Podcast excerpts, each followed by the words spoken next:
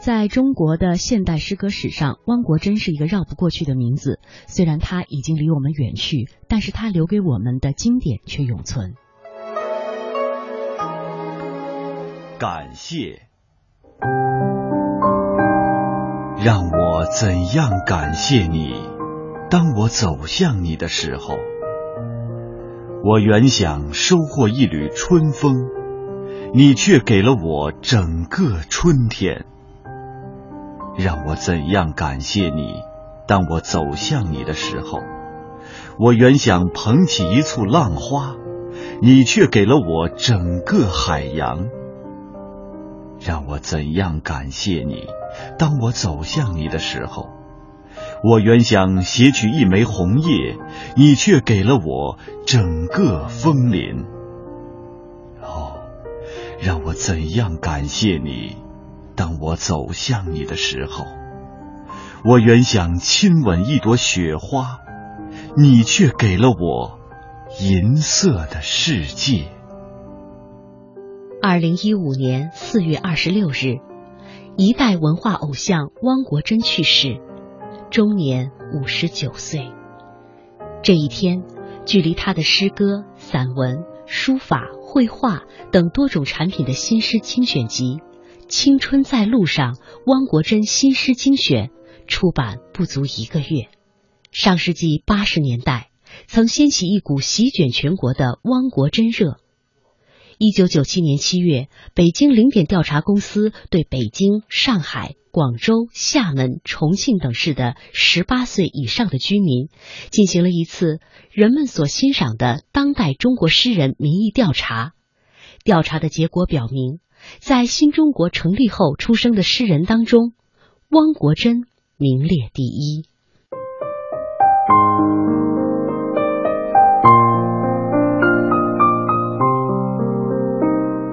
热爱生命，我不去想是否能够成功，既然选择了远方，便只顾风雨兼程。我不去想是否赢得爱情，既然钟情于玫瑰，就勇敢的吐露真诚。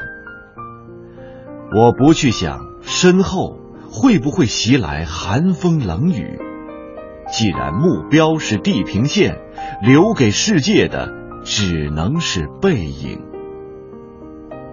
我不去想未来是平坦还是泥泞。只要热爱生命，一切都在意料之中。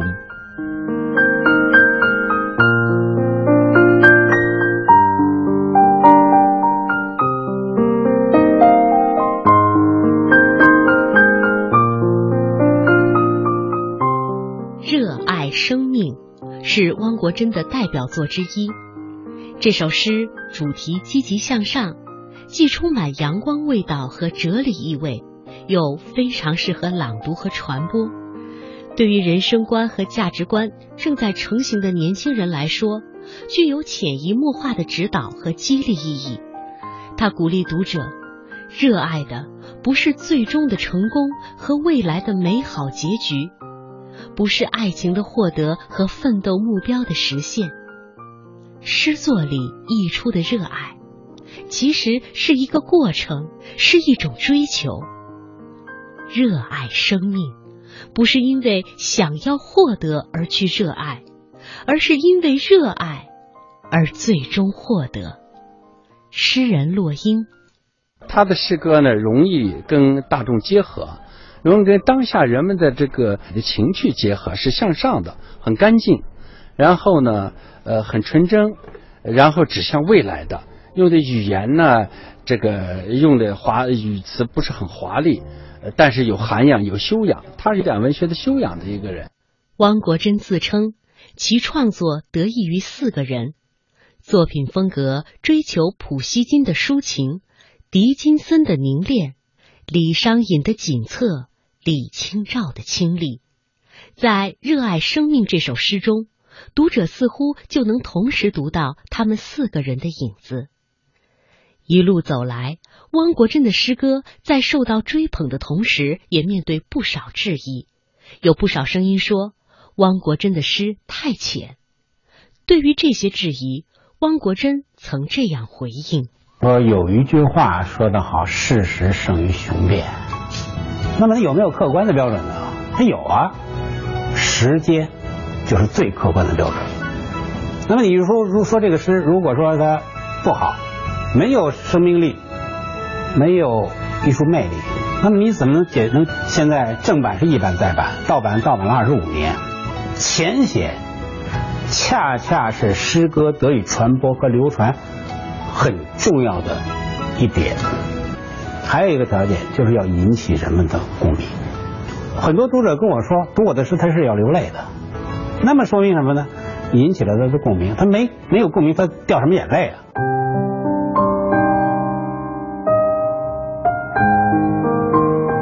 山高路远，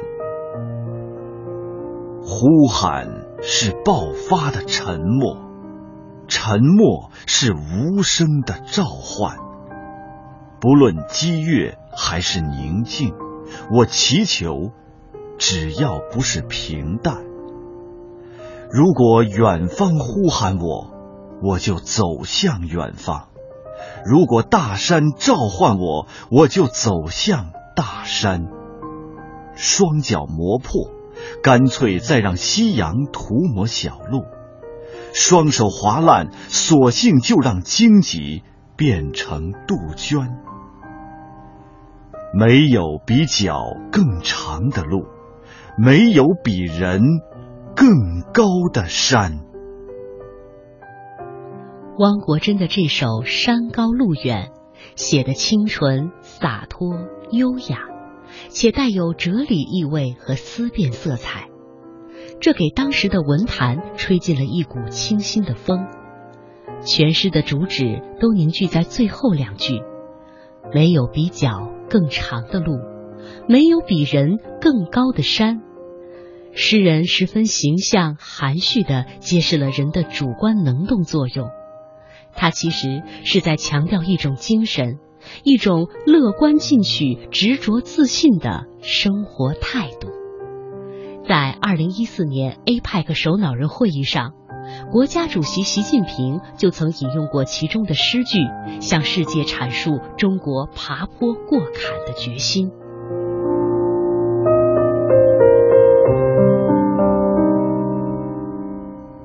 独白。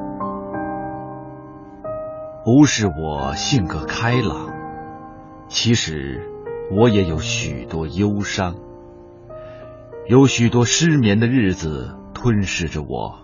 生命从来不是只有辉煌，只是我喜欢笑，喜欢空气新鲜又明朗。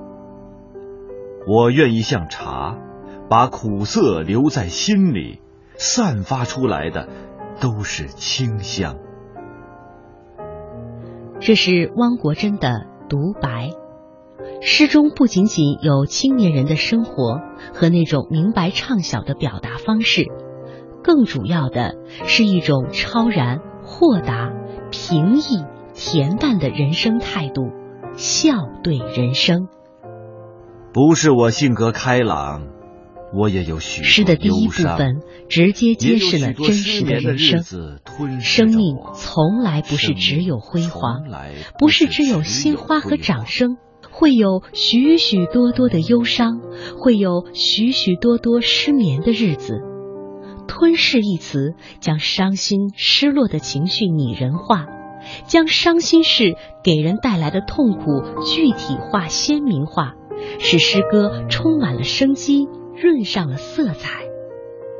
第二部分笔锋一转，面对生活的艰难和挫折，不要一味的痛苦和沮丧，我愿意而是只是我喜欢笑，就是要笑对人生傲视困难。新鲜与明亮两个词，充分表现了作者乐观处事的态度。要呼吸呼吸清新的空气，要想想欢乐的时光。作者又把自己比作一杯清茶，把苦涩留在心底，让清香飘逸四方。显示了一种心境平和、坦然面对的洒脱气质，不再为尘世的喧嚣琐事而忧心，只为寻找那一份怡然自得的淡然而欢笑。北京大学中国诗歌研究院执行院长陈晓明：如何能走进个人的情感，能表达内心的呃那种心理，是吧？特别是关于爱情的这些梦想等等，我觉得他的诗确实是做的非常的成功。